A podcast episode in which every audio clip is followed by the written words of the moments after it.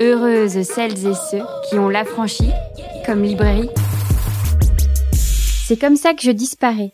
Ce roman graphique de Myriam Mal vous bouleverse dès les premières pages. Il y a quelque chose de touchant, d'extrêmement touchant, dans le mouvement des mains, dans l'exploration de la dépression, et dans un besoin d'être entendu quand tout nous échappe. Myriam Mal nous fait l'extrême plaisir d'être avec nous pour ce nouvel épisode. Alors, c'est parti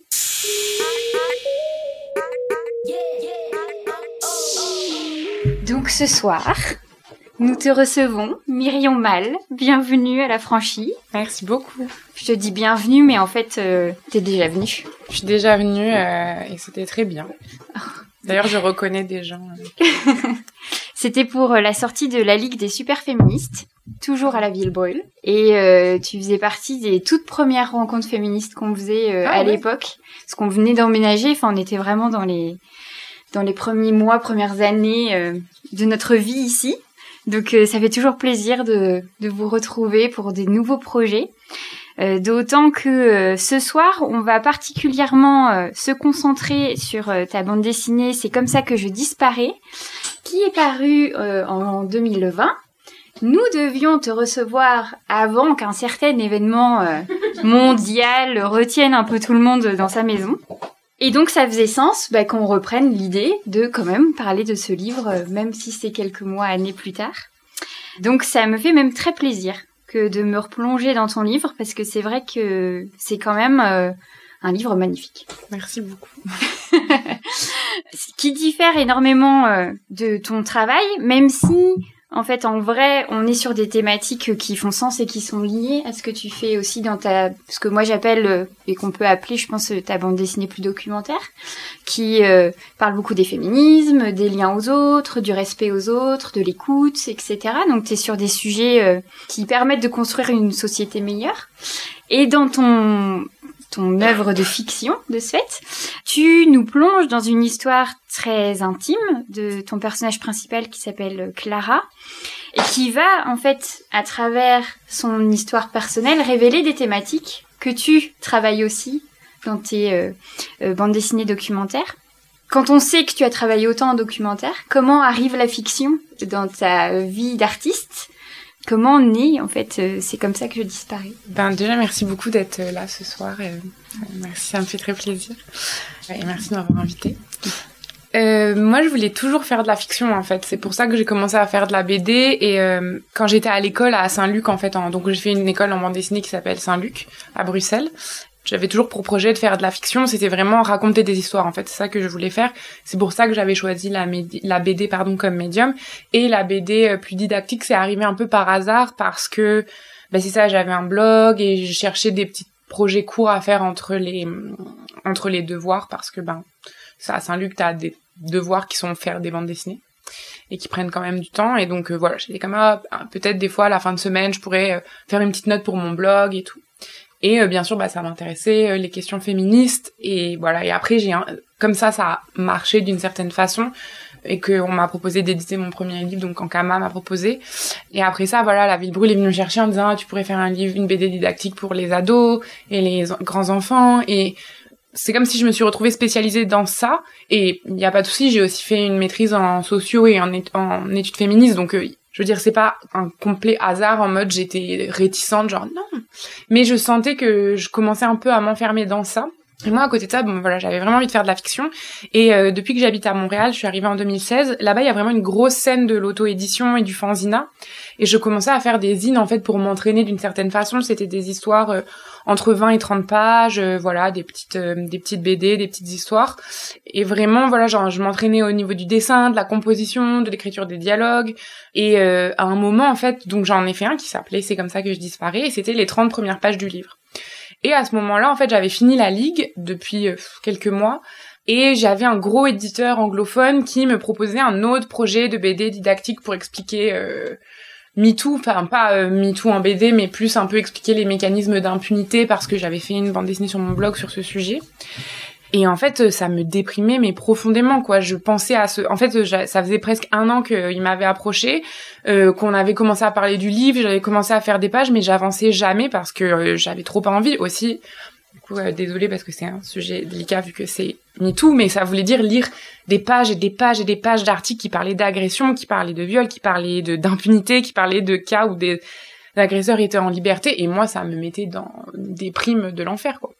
Et donc quand je suis venue pour la sortie de la ligue ici, j'ai montré mon zine à Marianne, mon éditrice, et là Marianne et Raphaël, donc les deux éditeurs de La Ville Brûle, m'ont dit bah oui on va le prendre. Donc j'ai, ça a été une grosse décision quand même de refuser l'autre projet parce que j'étais comme ah ça va m'ouvrir euh, les portes de la BD anglophone et, euh, et c'est vrai que c'est un autre marché. Mais plot twist, c'est maintenant mon éditeur anglophone qui publie mes livres euh, en anglais, donc Drone Quaterly. Donc au final, c'était le bon choix. Je suis très contente de ça. Et mais ouais, donc ça a été quand même une grosse décision d'abandonner ça et de faire euh, me consacrer sur c'est comme ça que je disparais. Et moi par contre, un truc très drôle, c'est que souvent en entrevue on me dit ouais, ça devait être difficile euh, de parler de ces sujets-là et tout, mais moi j'étais en mode yes, j'adore ma vie, waouh la BD, ah, et j'étais trop contente. Enfin, je me rappelle notamment d'un moment que j'ai ma colocataire qui s'appelle Sophie Bédard et qui fait aussi de la bande dessinée, donc on se fait souvent lire nos pages. Et à un moment, j'avais fait lire un truc et j'étais en mode genre trop extatique parce que j'avais fait une grosse scène et j'étais comme ah je pense que c'est bien. Et là, ça a fait pleurer et moi j'étais comme en mode genre et elle était genre ça va pas se voir dans l'enregistrement, mais j'étais vraiment en mode genre yes, trop contente. Et, et qu'est-ce que t'en penses? Et donc elle, elle était elle était à pleurer et je comprenais pas. Comme il y avait une sorte de dissonance à ce moment-là que ah oui en fait je fais une BD-trice c'est vrai. Mais donc euh, sinon moi la fiction ça a toujours été ce que je voulais faire. Et d'ailleurs en ce moment enfin je suis en train de finir un cursus euh, en cinéma, en recherche création, parce que justement j'aimerais beaucoup faire des films. Alors après, euh, je me suis frottée euh, au financement de films, et là j'étais comme ah oui c'est c'est pour ça que je fais de la BD. Non, c'est pas que pour ça, j'adore la BD, mais parce que je trouve que c'est des façons de raconter des histoires de la même façon qu'ils utilisent des mots et des images ensemble et non pas euh, un ou l'autre ou un pour illustrer l'autre. C'est vraiment raconter avec les deux. En plus au cinéma bon il y a le son et tout mais je trouve que c'est c'est vraiment une écriture qui moi me convient beaucoup et qui me plaît beaucoup. Et j'adore raconter des histoires. Et c'est vraiment euh, bah tout simplement je dirais ma passion. C'est beau. C'est beau et ça le Enfin, voilà, ça le rend bien. En bande dessinée, en tout cas, avec celle-ci, et on a hâte de voir la suite de ce fait, puisque tu, tu vas continuer euh, vers la fiction. Oui. oui. Bon, ça va. Ok, super. euh, après, de parler de fiction, ça fait toujours un petit peu... euh, Enfin, ça fait un grand mot, alors qu'au final, c'est tellement la vie de beaucoup de personnes, beaucoup de femmes, en fait, ce que tu écris. Parce que Clara, euh, on la découvre euh, face à sa psy. Euh, alors, ses premières scènes, elles sont quand même assez vite euh, parlantes, en fait, de euh, cette incompréhension, cette non-transmission, cet endroit, en fait, où on sent qu'elle est complètement paumée, et en même temps, de dire ne suffit plus parce qu'il faut être écouté. En fait, on a vraiment l'impression qu'elle a envie d'être entendue, d'être vue, d'être, euh, oui, d'être prise dans son entièreté, elle et sa dépression, puisque c'est une bande dessinée qui qui parle de dépression euh, et de tous les endroits en fait qui sont qui s'articulent autour de ce cette maladie, de ce sentiment, de ce, cette mise à l'écart qui arrive petit à petit pour le personnage. Et ce qui, ce qui moi m'a vraiment bouleversée, c'est tous les endroits de narration que tu mets en place. Euh, ça va être par ton dessin qui est très très corporel. Enfin, il y a quelque chose où on lit en fait les sentiments, euh, les émotions, les les endroits euh, très difficiles de ton héroïne. En fait, on les lit dans ton dessin en fait et notamment euh, sur ses mains où à chaque fois en fait on a l'impression de, nous-mêmes nous tordre les mains en, en te lisant. Ensuite, tu as les narrations donc des gens extérieurs à sa vie, son entourage professionnel qui est un petit peu normalement plus lointain mais qui la, marque énormément, t'as ses amis, ses différents degrés d'amitié, etc. Et de jongler comme ça entre les différentes réalités d'une même vie, ça se construit comment en bande dessinée? C'est quelque chose que tu visualises avant même de commencer? Ou c'est complètement euh, dans ton fil narratif euh, tout se construit au fur et à mesure de tes bulles en fait? C'est intéressant comme question. Euh, là, de faire une longue bande dessinée, ça m'a confronté un peu à un truc qui était de fiction, je veux dire, parce que avant, euh, et c'est pas du tout un truc de prétention, c'est pas ça, mais justement comme je faisais soit des études, soit que je travaillais, etc. Quand je faisais des petits zines, des petites histoires très courtes, c'est vraiment comme euh, l'inspiration euh, divine qui arrivait. J'étais comme et là, je dessinais pendant deux jours non-stop et j'avais mon truc. Ça veut pas dire que c'était bon, mais juste je me posais pas trop la question vu que c'était toujours des histoires courtes. J'avais l'histoire au moment où je savais ce que je voulais raconter. Après j'ai toujours écrit comme j'écris vraiment en faisant de la BD comme j'ai des notes ou des trucs où j'écris des idées, mais vraiment euh, mon, histoire euh, précise se construit pendant que je fais euh, le storyboard ou, le crayonné, enfin voilà, parce que j'ai vraiment du mal à, penser l'histoire sans la mettre en scène. Par contre là, donc il y a eu vraiment des moments en plus où j'étais ah mince en fait là comment faire pour lier cette scène avec cette scène? Et je devais me creuser la tête en mode ah ouais mais là ça serait un peu non ça marcherait pas ah mais peut-être qu'elle pourrait parler à telle personne hmm. est-ce qu'on ferait une scène de party? Hmm.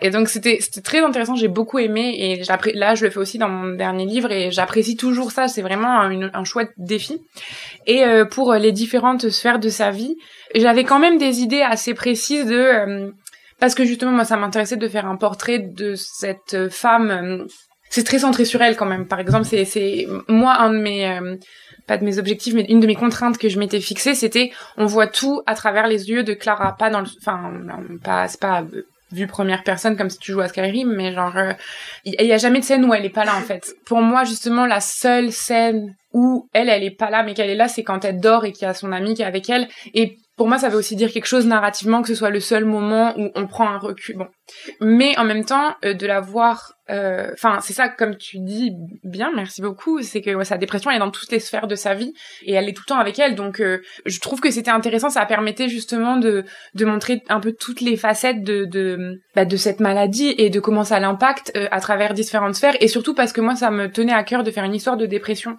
qui n'était pas quelqu'un euh, qui n'était plus fonctionnel. Parce que je pense et notamment les femmes toutes les histoires sont très euh, sociales politiques contexte, euh, à mettre dans leur contexte. Et je pense par exemple qu'un homme qui vit une dépression ne le vit pas de la même façon qu'une femme souvent et même en fait à tout le temps parce que c'est pas les mêmes la même place euh, sociale. Et en plus les causes non seulement les causes des dépressions des femmes sont souvent liées pas tout le temps mais encore une fois en grande partie des agressions, donc, comme c'est le cas dans, dans ce livre. Et aussi, on ne les gère pas de la même façon. Par exemple, là, je vais mettre ma petite casquette de sociologue, mais un truc qui m'avait fait rire quand j'étais en socio, c'est que on est comme ouais Durkheim, donc un sociologue que tu vois en premier cours de socio, voilà, c'est un peu la base. Ah, il a étudié le suicide. Et le mec, il s'est dit ouais, on va juste pas étudier les femmes parce que elles font plus de tentatives, mais elles se suicident pas. Bon, pas intéressant. Et en fait, euh, bon, ça montre un biais très particulier, mais c'est surtout que pourquoi les, enfin, faut prendre en compte aussi que les femmes elles grandissent avec l'idée qu'elles vont devoir s'occuper de gens, que des gens dépendent d'elles, donc c'est beaucoup plus dur. Et donc euh, là, ce personnage, c'est un peu ça. C'est, c'est, les, en fait, je pense que beaucoup de femmes, euh, si vous connaissez des femmes dans votre entourage qui sont en dépression, moi dans mon entourage j'ai ça aussi. C'est tout le temps des elles restent fonctionnelles, elles vont au travail, etc. Et c'est pas le cliché de la personne qui est dans son lit et qui soit euh, donc désolé je vais parler de suicide mais soit euh, se suicide et ça fait un plot twist dramatique soit un moment se lève et comme euh, bon vous savez quoi? J'ai pris une bonne douche et là je me suis dit je vais aller m'acheter un chien et prendre des marches et ma vie va être réglée. Et t'es comme genre ok guess que d'accord bah tant mieux pour toi écoute. Et bref désolé je vais un peu partout mais pour moi donc c'est ça ça permettait de vraiment dresser un portrait de ce que c'est que vivre avec ça et je voulais vraiment montrer que c'était quelque chose qui t'englue et qui te pèse dans chaque sphère de ta vie, même si tu fais des sourires, même si euh, on voit souvent là les, les mimes euh, This is the face of depression avec des photos de Kurt Cobain qui sourit, mais euh, c'est un peu dans cette idée-là, c'est ça, c'est c'est oui, bien sûr, on sait maintenant que c'est pas parce que tu souris que t'es pas en dépression, mais il y a aussi le fait, je pense, que tu continues à fonctionner, que tu continues à être là pour des gens et voilà. Et par rapport aussi à ces sphères amicales, je voulais mon but c'était vraiment pas de faire un portrait manichéen. Euh, j'adore le mot manichéen, donc j'essaye de le placer à chaque fois que je peux. Donc, donc euh, c'était de pas faire un portrait manichéen de de ses amis en fait, de son entourage, parce que je pense que on peut être sup. Bon, portrait manichéen du travail, le travail. Non, ça je voulais vraiment montrer. C'est pas son boss qui est horrible, c'est juste le capitalisme problème. Euh, non, mais c'est vrai, hein, genre si on si on était dans une société où justement on n'était pas obligé de travailler pour survivre, je pense qu'il y aurait beaucoup moins de gens qui se sentiraient mal et euh, et voilà. Mais par contre, ses amis, voilà, ils veulent bien faire, elles veulent bien faire, et c'est aussi à la fois que soit elles savent pas forcément s'y prendre. Euh, je voulais aussi montrer que par exemple ceux qui savent le mieux s'adresser à elle, c'est des gens qui ont vécu aussi des dépressions. Son ami Nico, par exemple, euh, mais aussi. Euh, des fois, c'est aussi pas le bon timing parce que par exemple, elle a une amie à la fin qui l'aide. Par contre, au début, il y a son amie Isa avec qui ça accroche un peu plus. Mais c'est pas que cette personne-là, elle est pas, elle est pas, elle est une mauvaise amie ou qu'elle comprend pas. C'est juste aussi que c'est son amie, qu'elle voit tout le temps et qu'elle est tout le temps avec elle et qu'elle est très proche d'elle. Et donc des fois, c'est aussi plus difficile quand on est tout le temps avec quelqu'un, de le, que cette personne se confie à nous comme avec quelqu'un qu'elle voit moins. Donc, je voulais un peu montrer toutes ces subtilités. On dirait que quand je dis subtilité, c'est pour me faire un compliment, c'est pas du tout ça. Mais genre, euh, je pense qu'il y a beaucoup de nuances dans, dans les relations humaines. Et moi, c'est ça qui m'intéresse beaucoup dans, pour l'instant, en tout cas, quand je fais de la fiction. J'aime vraiment, vraiment, euh, enfin, tu disais que c'est quelque chose de très quotidien et parce que moi c'est c'est aussi ça le genre d'histoire que j'aime. J'aime ça les choses du quotidien. J'aime ça bon je vais citer euh, une référence très très très banale enfin très mais quand j'ai découvert les films d'Eric Romer ça m'a fait une claque là. Bon. Il disait qu'il il, s'attaquait pas aux grands sujets parce qu'il s'en sentait pas capable et donc il s'attaquait aux petits sujets qui sont les relations humaines et l'amour. Et moi je trouve que c'est pas du enfin je trouve ça drôle qu'ils disent que c'est un petit sujet mais parce que pour moi euh, ça ça l'est pas du tout et c'est quelque chose qu'on voit tout le temps et aussi enfin qu'on voit tout le temps qu'on on a besoin aussi, je pense, de fiction autour de choses banales et pas uniquement autour de choses épiques. Et moi, c'est ça qui m'intéresse. Et voilà. Et donc là, j'ai fait une réponse de 14 km de long en espérant avoir un peu répondu. Désolée si je suis allée à côté de la plaque. Mais... Non, c'est parfait. À chaque fois, je faisais OK, on a déjà parlé de ça. OK, on va passer à autre chose. OK, voilà.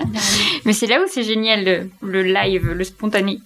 Comme tu disais bien, euh, ton personnage, donc il est central, il est partout, il est tout le temps là. Clara, euh, on l'accompagne. Euh, pour autant, on n'est pas sur son épaule. On a, nous, en tout cas, en tant que lectrice, on est en petite distance. Et on va rencontrer énormément de personnages de sa vie, et notamment en effet beaucoup de ses amis.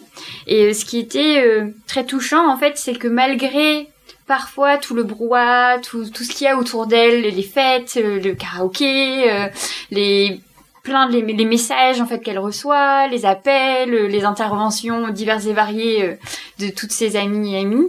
Euh, en fait, on arrive vraiment à déceler euh, et à lire sa solitude, son extrême solitude. Et on sent sur certaines, et là je pense que c'est vraiment dans tes répliques qu'on l'entend euh, très très bien, c'est de, de, de se rendre compte qu'en fait de temps en temps, elle parle, mais la enfin c'est comme si en fait la, sa voix ne projetait pas. En fait, les personnes autour d'elle euh, font une réponse hyper rapide, snap autre chose, euh, vont regarder ailleurs, etc. Et ça, cette narration-là, euh, c'est vrai que en relisant la biographie qui a peut-être Commando culotte, où je, me suis rendu compte et tout à l'heure on en discutait avec les élèves que tu avais fait des études de théâtre. Et je, je me suis dit qu'en effet, il y a des répliques dans sa bande dessinée. Il y a quelque chose du tempo en fait qui m'a fait penser au théâtre. Mais là, vraiment, dans ta formation, euh, est-ce que tu dirais que tu as cet endroit-là de dramaturgie? Parce que dans l'écriture théâtrale, c'est comme ça, en fait, que ça se mhm. nomme, la dramaturgie. Est-ce que la bande dessinée a une dramaturgie particulière? N'étant pas, moi, une spécialiste de la bande dessinée, est-ce que tu dirais euh, que c'est à cet endroit-là?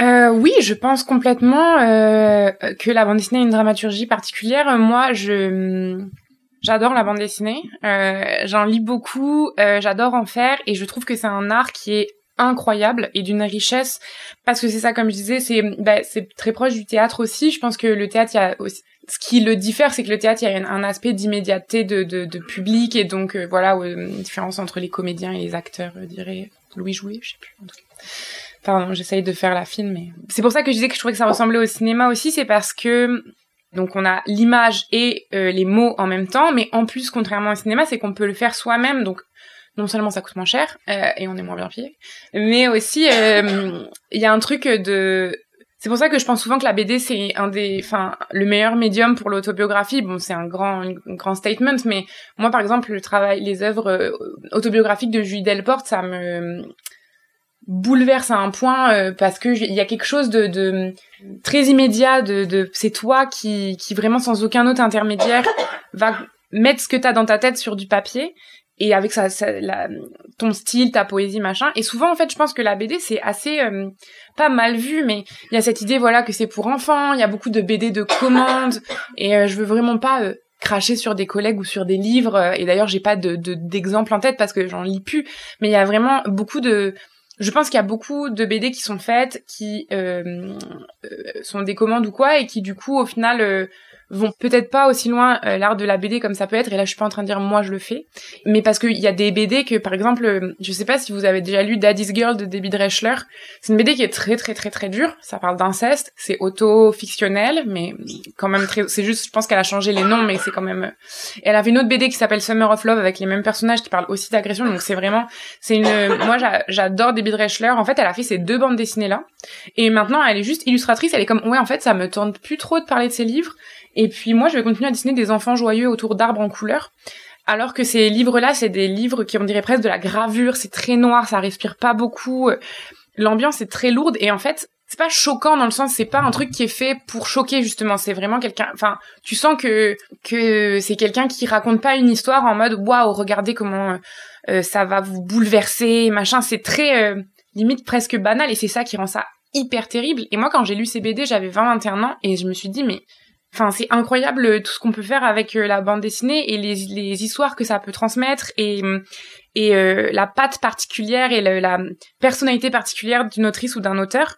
Et en fait, souvent, par exemple, il y a des gens qui me disent ah c'est plus difficile pour moi de pleurer ou d'être ému avec des BD. Et moi, ça m'arrive tout le temps de pleurer quand j'avais lu euh, la BD de Charles Burns, là, sa plus connue, avec euh, qui est une métaphore des maladies sexuelles, euh, Black Hole, j'avais la nausée comme physiquement, j'avais vraiment envie de vomir. Il y a, y a plein de BD qui m'ont fait ressentir des émotions très fortes, et je trouve que c'est vraiment un médium incroyable, quoi, pour pour faire passer des émotions. Donc après cette très longue lettre d'amour, j'ai un peu oublié la question, mais ah oui, de la dramaturgie, pardon, de la bande dessinée.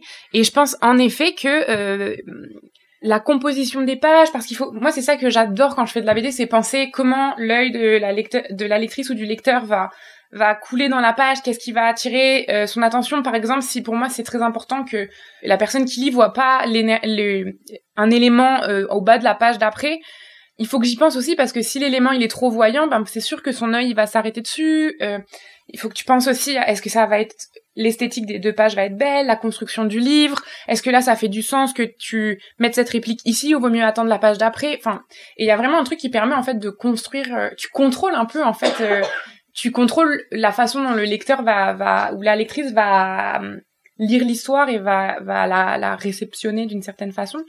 Et en même temps, j'aime bien parce que tu sais pas combien de temps la personne va passer sur telle ou telle case, etc. Bon, c'est un truc très spécifique à la BD et c'est vraiment, je trouve, très euh, fun euh, de réfléchir à ça et de prendre ça en compte. Et tu vois, par exemple, euh, des choses comme dessiner des mains qui se tordent, etc. des visages avec des smileys, c'est des choses qu'on pourrait pas forcément faire dans d'autres œuvres et enfin pas dans d'autres mais dans d'autres médiums et que je trouve trop cool et trop utile.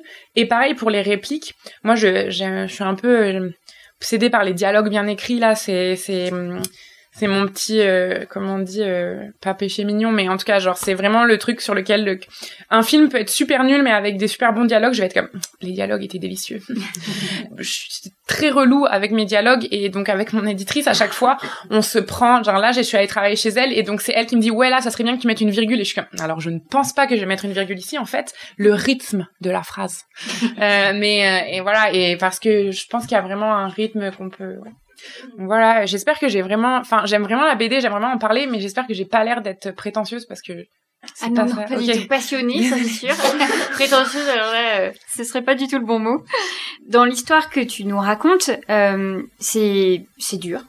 Et pour autant, euh, on sent qu'il y a quelque chose de très respectueux de l'histoire de ton personnage et de d'une certaine pudeur. Alors, dans les sujets difficiles euh, euh, qui sont euh, les traumas, les agressions, les les endroits vraiment qui qu'on entend beaucoup dans les féminismes, enfin c'est quelque chose auquel je suis hyper sensible moi cette pudeur qui est de vraiment faire attention en fait aux, aux lectrices et de d'un tout petit peu les protéger face à ton histoire. Et là particulièrement en fait on sait pas exactement ce qui se passe. Pourquoi en fait elle est en dépression? Tu tu vas pas l'exprimer de manière très claire et très rapide voire euh, en fait on a une part aussi de notre imaginaire qui va faire une qui va qui va jouer ce rôle de combler les trous mais euh, il y a vraiment des petits indices de temps en temps de dire bon bah il y aurait une rupture, il y aura euh, les scènes plutôt de fin euh, qui sont un petit peu plus parlées et révélées, mais le fait de dire on n'est pas dupe, on sait qu'il s'est passé des choses, mais en même temps, tu nous protèges beaucoup. Ça, est-ce que c'est vraiment spécifique, en fait, à, ce travail-là? Euh, non, merci. C'est vraiment une excellente question parce que c'est quelque chose qui me tient très très fort à cœur. Moi, le premier truc que je me suis dit quand j'ai fait ce livre et que maintenant je me, en fait, je pense que je me suis un peu toujours dit ça, mais c'est quelque chose que je, je pense que je l'avais pas vraiment pensé, enfin mis en mots et maintenant je me rends compte, mais c'est, je voulais vraiment pas déclencher comme euh, trigger les, les personnes euh, ayant vécu une situation similaire euh, ou cette situation ou euh, des pro ou il y a des proches comme qui ça pouvait toucher d'une façon euh, particulière. Je ne voulais pas déclencher. Et moi par exemple j'ai des hum, positions très je sais que des fois je suis un peu généraliste sur pas mal de points. Après je l'accepte et j'en fais. Euh, enfin, j'accepte aussi que des fois je peux euh, peut-être euh, englober des choses qui méritent pas. Bref, mais je pense par exemple qu'on ne peut pas représenter les viols et les agressions sexuelles de façon féministe. Par exemple, en ce moment, je suis en train de lire Stone Butch Blues. Je sais pas si vous voyez ce que c'est, mais donc c'est un livre qui a été écrit par Leslie Feinberg, qui était une militante lesbienne non binaire qui a vécu un peu comme un aussi un moment qui a pris des hormones et donc qui a vécu comme un homme trans avant de re, vers la fin de sa vie qui avait vraiment l'air d'une butch. Et c'était euh, une militante incroyable communiste euh, militante donc euh, lesbienne butch militante des droits trans enfin incroyable être humain. Et ce livre raconte en fait c'est pas autobio mais on imagine que c'est semi autobio qui parle en fait donc de l'histoire de je pense que c'est Jess de je sais j'ai oublié le nom du personnage principal mais qui est une petite bouche euh, qui, ça, au début, ça commence à aller enfant et donc on la voit grandir, etc. Et euh, qui, je pense que c'est, j'ai oublié dans quelle région des États-Unis parce que je suis nulle euh, en géographie, mais bon, un milieu un peu redneck et tout, dans les années 50-60. Donc vous imaginez bien que c'est pas hyper le fun. Et il y a énormément de scènes d'agression, de violence sexuelle ou physique, violence policière, tout mêlé ensemble. Et des fois, c'est mais par exemple, à un moment, il y a un moment incroyable où c'est dans un bar euh, avec un concours de drag queen où c'est vraiment donc, euh, je pense c'est Jess, c'est ça, qui est euh, videur de, et présentateur un peu de la soirée, donc avec un milieu où c'est plein de gens, enfin c'est des femmes trans, des lesbiennes prostituées, des butch, des drag queens qui sont tous ensemble, donc des gens qui se font beaucoup casser la figure. Et là, qui, un moment de joie et de d'allégresse, pardon. Et là, il y a la police qui arrive et bon, et plein de violence. Donc ça passe vraiment de la liesse à l'enfer sur terre. Et par exemple, un truc qui m'a marqué, c'est très dur à lire, hein, je dirais pas que c'est facile, mais quand il y a des violences, par exemple sexuelles, eh ben, ce que l'autrice va décrire, c'est euh, la dépersonnalisation. Ce que le personnage, euh, le sentiment en fait de dépersonnalisation du personnage, et donc à un moment, par exemple, c'est le ciel, etc. Et je trouve que c'est super. En fait, on n'a pas besoin de plus. Et si tu décris quelque chose de façon détaillée et tout, exemple Game of Thrones, ou toutes ces autres, moi, là, voilà, je suis en fac de cinéma. Enfin, je viens de finir mon cursus, je suis en train d'écrire mon scénario et mon mémoire c'est quoi ce, ce truc des étudiants de cinéma qui veulent toujours montrer la scène euh, dont je ne prononcerai pas le nom de irréversible? C'est leur obsession quoi. Et genre à chaque cours il y en a quatre qui sont moi j'aimerais trop montrer ça parce que Gaspard Noé. Et je suis juste comme mes pensées en fait qu'il y a des femmes dans la classe puis il y a des enfin bon moi, je m'intéresse beaucoup en fait aux histoires qui sont racontées depuis des points de vue différents de celui de l'homme hétérosexuel, euh, euh, blanc, de classe aisée ou quoi, et après bon, de et notamment aux histoires qui sont racontées depuis le point de vue des femmes et de l'expérience du collectif des femmes, c'est-à-dire euh, pas euh, regard féminin forcément au niveau de comment sont filmés les corps des femmes, mais quelle histoire on va nous raconter, euh, par exemple le film de hum, Chantal Ackerman, Jeanne Dielman, qui est super long, où en fait elle va, il est très long parce qu'on voit le personnage qui fait les tâches du quotidien et ça met le fait que ça soit filmé avec autant d'attention, ça, souligne en fait toutes ces tâches invisibles, qui est la, la charge mentale en fait, qu'on appellerait maintenant la charge mentale.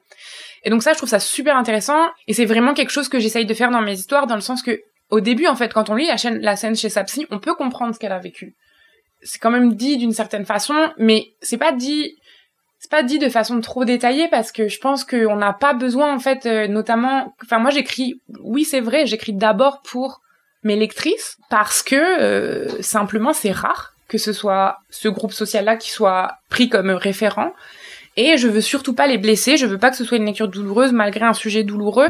Et je sais que c'est quand même un truc c'est pas fun, je dirais pas à quelqu'un ouais, offre ça à Noël. Et ça la personne va passer un moment mais de rigolade. mais je sais pas pour moi c'est vraiment important. Et euh, par exemple, je sais pas vous mais Thelma et Louise, bon qui est un film de Ridley Scott mais on sait très bien que c'est le film de Kali Kouri qui est la scénariste. En fait, elle a même aidé à la réalisation et tout, il y a un super livre qui s'appelle Thelma, Louise et moi de Martine Delvaux qui explique euh, ce film. Bon. Et un moment en fait euh, donc Thelma et Louise deux femmes qui fuient la police parce qu'elles ont tué un homme qui a essayé de violer euh, Thelma. Et à un moment, elles sont en mode, euh, ben, c'est horrible pour qu'on a fait ça? Enfin, je pense que c'est Louise qui, euh, Thelma qui dit ça. Euh, je, on a fait une bêtise et tout. Et là, Louise dit, en fait, ça aurait été vraiment pire si on l'avait pas fait. Et moi, cette scène-là, j'ai envie de pleurer de la raconter parce que je trouve que cette scène, c'est une des scènes les plus bouleversantes que j'ai vues de ma vie parce qu'on comprend ce qu'elle veut dire comme ça. On comprend qu'elle dit que qu'est-ce qu'elle a vécu elle, qu'est-ce qu'elle sous-entend? Enfin, je trouve que c'est hyper fort. Et en fait euh, t'as pas besoin de de expliquer bah oui c'est parce que moi j'ai vécu telle chose et puis là si ça t'était resté t'aurais vécu ça. Et je trouve que c'est hyper important de proposer des histoires qui soient depuis un point de vue différent et pour un point de vue différent. Et tant pis s'il y a des gens enfin qui vont passer à côté peut-être. Euh, moi c'est ça. Ça m'intéresse que les personnes concernées c'est ces personnes-là pour lesquelles j'ai écrit mon livre. Et tant mieux si ça je pense que c'est ça qui est un truc très fort c'est qu'aussi ça peut toucher plein de publics différents. La fiction en général euh, l'art en général bien sûr. Et on peut relate à quelque chose qui n'a rien à voir avec notre expérience de vie. Peut-être tu vas lire un roman sur un pirate au XVIe siècle tu vas être ah ouais c'est exactement ma vie.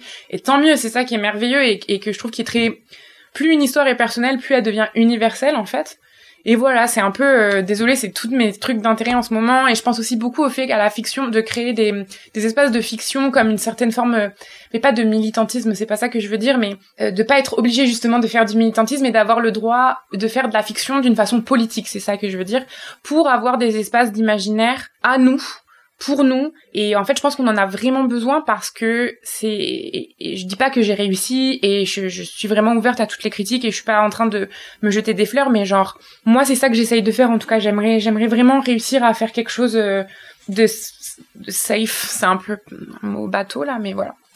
Voilà, euh, encore une grande déclamation. Euh, c'est moi, venez me voir à mon meeting demain soir. Mais c'est vrai que euh, là, dans ton chemin de pensée, directement, en fait, j'avais envie de te dire, mais en fait, ce que tu proposes là, c'est c'est de la réparation, en fait. C'est-à-dire que oui, tu tu dis les choses, tu tu poses les histoires, tu euh, nous présentes un personnage euh, auquel on peut très vite s'identifier, qui Enfin, il y a quelque chose de très beau dans, dans l'histoire de Clara, dans ses relations, euh, de très dur aussi, mais pas que. Mais la proposition que tu fais euh, à la fin, en fait, c'est vraiment le retour euh, d'une joie perdue, d'une vitalité. Je pense même qu'il y a le, il y a peut-être même le mot. Enfin, en tout cas, cette histoire du, du vivant, de se sentir vivre, etc. Et de se rappeler qu'il y a eu des endroits en fait dans sa vie à elle où ça avait existé, qu'elle avait perdu de vue, mais que ça avait existé. Et alors, ça ne résout pas tout mais ça propose déjà un endroit de cette réparation de dire euh, petit à petit en fait on se reconstruit et on même si l'histoire ne disparaîtra pas euh, du jour au lendemain et peut-être même jamais en fait il y a des éléments qui peuvent aider à aller mieux en fait aussi. Et ça euh, certes, euh, on, on va pas dire que c'est une happy end, euh, quelque chose de d'un peu trop fait, trop facile, mais cette petite nuance et ces quelques ces, quelques pages en fait vers la fin, elle elle, elle change vraiment en fait la couleur euh, du personnage où tout de suite en fait on a un petit réveil cette idée-là de réparation, qui est peut-être euh, un, grand mot, mais euh, dans l'art, la culture, la bande dessinée, le cinéma, la musique, euh, est-ce que j'aimerais bien avoir ton avis en fait sur sur cet endroit-là de la création. Est-ce que on peut trouver plus facilement réparation dans la fiction, dans tout ce qui nous emporte ailleurs, mais en fait pour nous redécouvrir? Euh, voilà, quel est ton avis euh, Non, c'est très intéressant. Alors c'est, je pense que le mot réparation euh, vivant en Amérique du Nord, c'est quand même très lié aux personnes, euh, à l'esclavage et aux personnes autochtones on a volé la terre. Donc peut-être que j'utiliserai un, un, un, autre mot, mais peut-être de juste d'une certaine façon de tu veux dire de retrouver une sorte de justice comme un, une sorte de non de se, vraiment se, se réparer soi-même en fait de ah se, ok ouais ouais. tu vois de vraiment se alors euh, oui moi je l'avais pas du tout vu à cet non endroit-là je pense que c'est vraiment un truc très Amérique du Nord comme c'est pas Ouais, c'était pas moi qui étais en mode genre ouais euh, désolé je vais te mansplainer. Non non non pas du tout, pas du tout. Ah non mais tu fais bien euh, d'être à cet endroit-là. Mais non de plutôt vraiment se bah, d'essayer de se reconstruire euh, euh, parce que bah on voit bien que les psys là c'était pas la réponse que les politiques sont pas la réponse. Mm. donc est-ce que moi je me dis ton livre il, aide à, ça En fait, euh, ouais, c'est une, amie à moi. Alors je sais pas, je, sais que ça l'énerve quand on la met tout le temps euh, au, au euh, lié au militantisme, mais je vais citer son nom parce qu'elle fait un super podcast qui s'appelle La couleur de l'art, qui interroge la place des personnes racisées dans l'histoire de l'art, très intéressante. Mais donc à un moment, elle avait fait parce que c'est quelqu'un qui a fait beaucoup de militantisme sur euh, les réseaux sociaux à un moment et qui s'en est éloigné. Et c'est vraiment à elle que je dois cette réflexion où elle avait dit euh, maintenant, moi, je m'intéresse à la fiction et à elle, elle dessine aussi, elle, elle, fait de l'art et aussi, euh, elle parle beaucoup de, de justement de fiction et, et tout ça et d'essayer de trouver genre euh, un truc aussi dans d'a- d'avoir le droit de s'octroyer ces espaces-là, ces imaginaires-là comme une forme d'acte politique en fait. Et je suis très d'accord en effet avec ça. Et alors par rapport au livre, en fait, euh, c'est vrai que je voulais pas une happy end, euh, mais comme je disais tout à l'heure, pour moi c'est la c'est la ça aurait pas marché une vraie happy end, mais c'est quand même une fin heureuse avec de l'espoir parce que c'est ça je pense que c'est important aussi qu'on se donne de l'espoir entre nous. Et hum, tout à l'heure je disais que les œuvres pour moi sont très euh, sociales et politiques dans le sens où euh, moi par exemple sans ma psy je sais pas où j'en serais hein, j'adore les psys. Enfin en tout cas j'adore ma psy. Elle est trop cool. Mais euh, ça a pris du temps avant que je la trouve. Euh, ça a pris beaucoup de démarches etc voilà. C'est très compliqué d'avoir une psy. Dans mon entourage là Bon, j'imagine que c'est pareil ici hein, mais la pandémie n'a pas aidé la santé mentale des gens. Et là enfin j'ai plein d'amis en crise qui essayent de trouver des psys et soit c'est très cher soit c'est les listes d'attente sont longues co- comme le bras. Enfin c'est hum, c'est c'est- je voulais un peu montrer en fait ce, ce hum, comment c'est en réalité et comment effectivement je pense que des fois on peut trouver euh, du soutien et de, de, de l'accompagnement dans nos proches. Voilà. Je sais pas où je m'en allais avec cette idée. Je pense que je voulais juste rebondir sur ça. Euh, Oui, comment la culture peut Ah ouais, accompagner euh, cette reconstruction Mais c'est ça, c'est que je pense qu'en fait aussi, quand tu fais partie d'une euh, minorité, donc là peut-être parlons, si on parle de, femmes euh, euh, ou de personnes non binaires euh, ayant ou en fait de personnes en général qui ont vécu des agressions sexuelles et, des violences sexuelles, c'est très difficile d'avoir une euh, un imaginaire où on peut se se reposer. Je sais pas trop comment dire, se relâcher un peu, d'être pas être sur ses gardes. Et, euh, et moi, en fait, à chaque fois que je trouve quelque chose comme ça, c'est très très précieux pour moi parce que euh, moi aussi, moi aussi, j'adore. euh, voilà, euh, exemple, à un moment, j'ai vu Die Hard et j'étais comme petit, c'est trop bon ce film. C'est littéralement l'inverse de tout en ce que je crois, mais le scénario trop bien écrit. Mais bien sûr, quand je regarde ça, je suis obligée d'un peu déconnecter mon cerveau. Mais en vrai, on ne déconnecte pas son cerveau. On, on se prend des trucs dans la face et on fait comme si on les ignorait. Et je pense que c'est important justement de, de, de créer des espaces d'imaginaire qui sont reposants pour tout le monde. Et après, voilà, moi, j'essaye d'être très consciente de ma position aussi. Je, j'essaye de, de, de, d'écouter si on me fait des, des critiques ou quoi. Et je dis pas que je, je, je sais que j'ai toujours des choses à apprendre, mais justement, je pense que c'est important de, de faire très attention. Et il y a tout le temps, vous voyez, là, genre à chaque fois, il y a des émissions où ils sont comme, on peut plus rien dire. Ah, mais du coup, ça veut dire que tu peux pas faire une BD avec un personnage noir si t'es blanc, nan, nan, nan. Et même, en fait, moi, des fois, en interview, on me dit, mais, euh, mais vous trouvez pas ça compliqué de penser tout le temps à ça? Oui, mais c'est bien. Enfin, je veux dire, euh, euh, je veux pas me reposer quand j'écris une histoire et je pense pas. euh, je pense que limite, je, de, enfin, je, je, je, je pense qu'on n'en fait pas assez et que c'est super important de se mettre à la place de, des gens qui vont voir ré- la réception de notre œuvre. Et donc là, encore une autre référence très, très, très euh, classique. Mais voilà, moi j'ai eu mon éveil cinématographique de façon très classique avec Romer et Varda. Et donc Agnès Varda, elle dit que son cinéma, il se fait avec le public. Et, euh, et je trouve ça super intéressant en fait. Elle, elle en avait un peu rien à foutre des critiques et euh, notamment son film Le Bonheur qui pour moi est un film super euh, sur. c'est une tragédie, c'est un film sur la tragédie de l'hétérosexualité. C'est terrible. Ce n'est pas du tout un film amoral. Il y a, il y a, enfin justement, tu regardes au début et tu peux être comme ah qu'est-ce quoi? Et quand tu comprends, le, c'est vraiment un des films les plus intelligents qui existent. Et bon, pour moi c'est un film tragique. Genre je pleure à l'infini à chaque fois. Enfin c'est bon incroyable. Et euh, bien sûr, quand il est sorti, toutes les critiques sont passées à côté de la plaque en disant mais on croyait qu'elle était féministe, c'est quoi ce truc et tout. Et elle, elle a dit en fait je m'en fous. Enfin, elle, elle invitait pas des critiques à ses projections. Elle pensait juste à, elle voulait juste voir la, réaction du public en fait. Et je trouve que c'est très important. Et voilà. Et c'est vers ça que j'ai envie de tendre, en tout cas moi. Et je peut-être que je me trompe, mais moi c'est vraiment, c'est vraiment ça qui est important pour moi. Et par rapport à l'espoir de la fin de vie, mais en fait, je, je vais peut-être pas re, encore rebondir. Je sais pas si tu voulais poser une autre question. ah non, mais si t'as d'autres choses à dire. Euh, non, mais j'allais parce qu'en fait, j'ai lu un truc euh, il y a pas longtemps, enfin il y a un peu de temps maintenant, mais je sais pas si vous avez vu le film Promising Young Woman. C'est un film que j'attendais, je sais que c'est un film que j'attendais depuis très longtemps et je pensais que ça allait. Donc c'est un film euh, la, la BO, la BO, pardon, la bande annonce te fait penser que c'est l'histoire d'une fille qui se venge et qui tabasse des violeurs. Pas du tout. C'est un film sur le trauma et moi j'ai beaucoup aimé. Je sais que c'est des avis très différents en général euh, dans les milieux, en tout cas féministes, mais moi j'ai vraiment aimé ce film. Je trouve que c'est la meilleure œuvre de fiction que j'ai vue sur le trauma jamais. Mais il n'y a aucune once d'espoir. C'est un film qui est vide de tout espoir.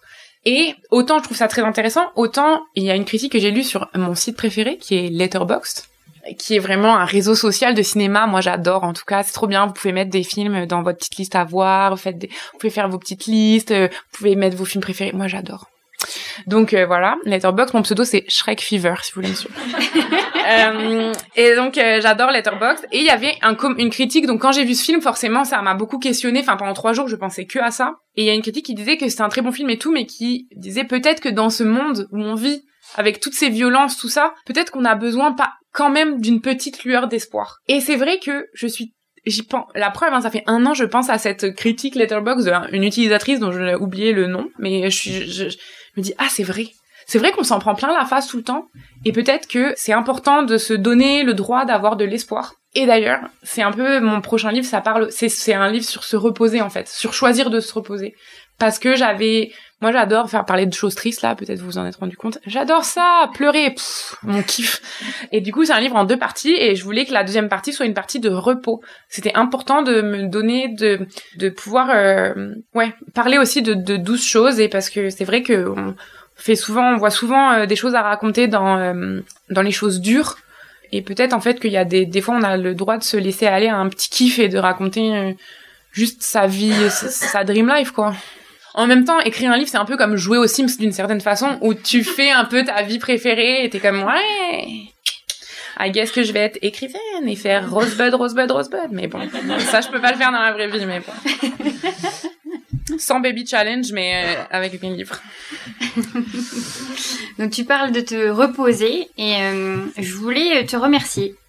Euh, oui, parce que euh, euh, dans les livres euh, que tu as illustrés, brillamment illustrés, il y a notamment ce que pèsent les mots de écrit par Lucie Michel et donc illustré par toi, toujours à la ville brûle. Et en fait, ça faisait très longtemps que je m'étais pas énervée, vraiment violemment contre un de mes amis. J'ai cru que tu allais dire contre un livre et j'étais comme, j'avais une petite paire de sueur. Non, non, non. Euh, parce que bah voilà, à force de d'être libraire, euh, on parle beaucoup, on explique beaucoup les choses et ça ça calme une certaine flamme intérieure, on va dire, une colère intérieure. Et là, c'était la, la remarque de trop et j'ai explosé, mais littéralement. Je ne m'en suis pas excusée. Ça, je trouve que c'est déjà pas mal. Mais ce n'était pas du tout constructif, du tout. Et en fait, j'ai relu ce livre et j'ai offert ce livre à cette personne en me disant en fait je ne suis pas capable de t'expliquer sans m'énerver. Mais en fait là tu as toute la solution. Donc merci parce que ça me permet de faire une petite transition totalement habile et, euh, et presque inattendue sur tout ton travail, euh, comme tu disais, didactique. Que je trouve que dans ta narration, dans la Ligue des super féministes notamment, et dans cette collection euh, qui est vraiment superbe, en fait, ça permet de nous reposer nous, les féministes, les militantes, qui passons notre temps à essayer d'expliquer les choses le plus calmement possible et à prendre beaucoup d'énergie là-dessus, c'est qu'en fait, quand les narrations sont simples et les chemins de pensée sont simples, il n'y a plus qu'à les faire lire. Et moi, la Ligue des super féministes, je pense que c'est mon allié le plus fort à n'importe quel âge, à n'importe quelle personne de dire, mais lis et tu vas comprendre ce que j'essaye de te dire. Et si vraiment, en fait, ils comprennent pas, bon, je, voilà, il y a des voilà, il y a des, des, des, causes perdues quoi, mais euh, donc voilà, c'est juste merci pour ah. ça. Ben, merci à toi et euh, et en fait moi c'était exactement mais sincèrement et c'est pas euh, pour euh, c'était vraiment pour ça. Quand j'ai commencé à faire commando culotte, c'est parce que je non, vous vous rappelez là, c'était comme quoi on était en genre 2000 2012, 2013, 2013. Vous savez, c'est quand vous allez aux soirées, et on disait, est-ce toi la féministe? Et là, pendant 4 heures, tu te retrouves à parler avec un relou. qui est en mode, qui te, qui, tu lui, tu lui réponds à ses questions, mais là, il, il repose la même question 400 fois, et en fait, tu vois tes amis qui s'amusent, et toi, t'es là, pogné avec ce mec face à toi qui te pose les mêmes questions en boucle et qui est comme Ouais, mais quand même, enfin, tu trouves pas que des fois euh, ça exagère quoi Enfin, aussi des fois les serveuses, elles sont sympas pour que tu achètes plus de trucs, donc est-ce que ça serait pas du sexisme inversé T'es comme ah, et, euh, et donc c'était à cette époque-là et euh, j'avais commencé parce que moi en fait je me prenais la tête. En, je me rappelle très bien, je vais pas dire son nom parce que vous vous en foutez, mais euh, j'avais un mec dans ma classe qui n'est pas du tout connu, donc vous n'aurez pas. C'est juste imaginons qu'un jour quelqu'un entende et tout. Bon bref. On dirait que je voulais balancer sur quelqu'un. Non, c'était un mec qui est dans la classe à Saint-Luc. Et en fait, à Saint-Luc, on a des cours d'atelier. Donc littéralement, c'est comme un atelier. On est tous à nos tables, on travaille, on peut discuter. Et même c'est encouragé vu qu'il y a un truc de tu montes ton travail. Bon. Et là, euh, je parlais d'un film que j'avais vu qui m'avait trop saoulé et il était comme non, mais c'est juste du divertissement. Euh, euh, c'est mais non, mais les films gros budget, enfin les, les blockbusters, c'est juste du divertissement, c'est pas grave, c'est raciste, c'est sexiste, non non non. Et je trouve ça aussi fou parce que c'était un peu le même discours qu'on tenait. C'était juste avant que les séries deviennent un peu hype là. Mais voilà, on disait ouais, c'est un peu comme des sous-œuvres et c'est un peu ça qu'on dit sur la BD. Et je lui ai, je lui ai expliqué, mais tu, tu veux qu'on dise ça de ton travail aussi, enfin parce que c'est si tu vois ça comme des sous-œuvres de divertissement, c'est ça qui t'attend en fait. Enfin, et en fait c'est pour ça que j'avais fait mes notes. J'étais comme ok, vous savez quoi? Lis mon blog. Tu sais, j'ai expliqué. Tu trouves que les filles sont pas drôles? Ok, bah me parle pas. Va lire mon truc. Puis si t'es pas d'accord, lis les liens. Puis si t'es pas d'accord avec les liens, donne-moi soit une bonne raison, bah soit bye quoi enfin après bon j'avais plus de patience maintenant moi vraiment là je suis genre non mais j'ai pas coupé pour avec cet agresseur parce que c'est juste un peu je suis comme ok ciao unfollow unfollow bloqué puis quand je le croise à la pharmacie je suis comme mais mais parce qu'en fait ça pour le coup moi c'est mon repos et j'ai la chance de pouvoir euh, être asocial si j'ai envie. Mais c'était vraiment ça. Et donc après en fait euh, j'ai quand j'ai continué à faire ça c'était un peu mon idée de j'en ai marre de m'épuiser. Je fais ma part je fais mon explication, je travaille. En plus, c'était des trucs qui me demandaient beaucoup de travail souvent, enfin de, de, de lecture et tout. Enfin moi, je trouve que la, j'ai un peu du mal avec la vulgarisation où c'est donner son opinion. Je trouve que c'est très très rigoureux la vulgarisation, mais quand j'étais à l'université en sociaux, genre des fois, mais je sentais qu'il y avait des profs et tout qui méprisaient un peu quand j'ai que je faisais de la vulgarisation parce que waouh, c'est c'est c'est un peu nul. Mais en fait non, c'est limite plus rigoureux que d'écrire un texte universitaire en fait parce que si ta logique pour la simplifier est un truc qui est un peu cassé, enfin ça ça fonctionne pas. Bon bref, donc beaucoup de travail et après je me couchais dans mon lit et j'étais comme ah j'ai fait ma part du travail. Et c'est pour ça aussi que je parle de juste de sujets que je maîtrise et tout et que j'essaye de pas parler. À... C'est pas que je veux pas parler à la place des autres euh, ou politiquement correct, c'est aussi genre je maîtrise pas ces sujets-là et même si j'essaye tout le temps de m'éduquer et tout, ben c'est pas bon. Mais voilà, et la ligue justement, il y avait une volonté que ça soit compréhensible par les enfants, mais que ce soit pas bébéisant pour que ça puisse euh, fonctionner avec les adultes, parce que souvent en fait ces concepts-là, et là c'est pas la faute des gens ou quoi, c'est que moi j'ai eu la chance de faire une maîtrise en sociaux, et donc forcément j'ai eu accès à des textes et à un langage et tout que la plupart des gens n'ont pas. Et il y a des, moi Judith Butler, bon, je suis pas d'accord théoriquement avec elle. Euh, sur pas mal de points. moi, je suis plus du côté matérialiste, mais Judith Butler, quand je, je jetais son livre à terre, parce que c'était illisible, quoi. Il y avait genre 14 that, genre que, que, que, que, dans, une phrase. J'étais comme, mais fais des points, en fait. Juste finis ta phrase. Comme genre... Et voilà, et je trouve que c'est, c'est incompréhensible. Et en fait, c'est bien que je trouve ça, j'ai aimé faire de la vulgarisation, et je me suis dit, Genre là, en ce moment, je suis à fond dans les théories lesbiennes et je suis comme petit, je pourrais trop faire un truc pour expliquer à Adrienne Rich. Mais après, je suis genre, je me rappelle que ça prend du temps et que, et après, je suis comme, mais je pourrais tout simplement, peut-être sinon, regarder Instagram. Qu'est-ce qui serait mieux? Euh, ouais, j'avais préparé une note. J'ai tout écrit dans mon téléphone, une note sur euh, pourquoi les vieux mecs qui sortent avec des meufs très jeunes sont des pédophiles.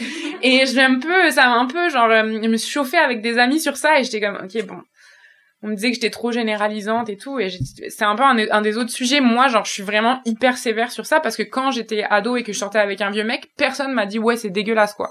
Donc je suis comme je vais prendre ce rôle là mais on dirait que j'étais fatiguée à l'avance de devoir dealer avec euh, je reçois encore des mails de mecs qui sont comme hum, j'ai lu ta note sur l'impunité des hommes célèbres mais David Bowie quand même. Moi j'aime bien sa musique. Ok. Bah cool Pardon. Oui, question suivante. Et puis, hein, il n'y aura pas de question oh, oh. suivante. C'était ma dernière intervention. Merci beaucoup, Myrion, pour ce moment. Merci beaucoup pour ces questions qui étaient très fun et très intéressantes et euh, qui n'étaient pas juste... Et alors, faire de la BD quand on est une femme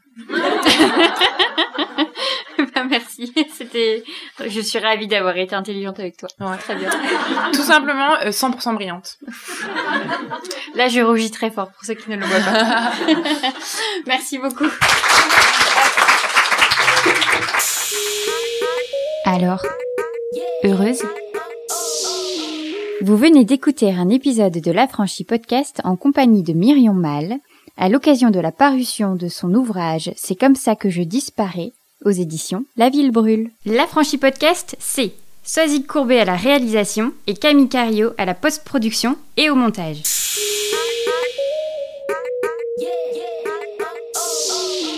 Si tu réalises que la vie n'est pas là, que le matin tu te lèves sans savoir où tu vas, résiste, prouve que tu existes avec l'Affranchi Podcast.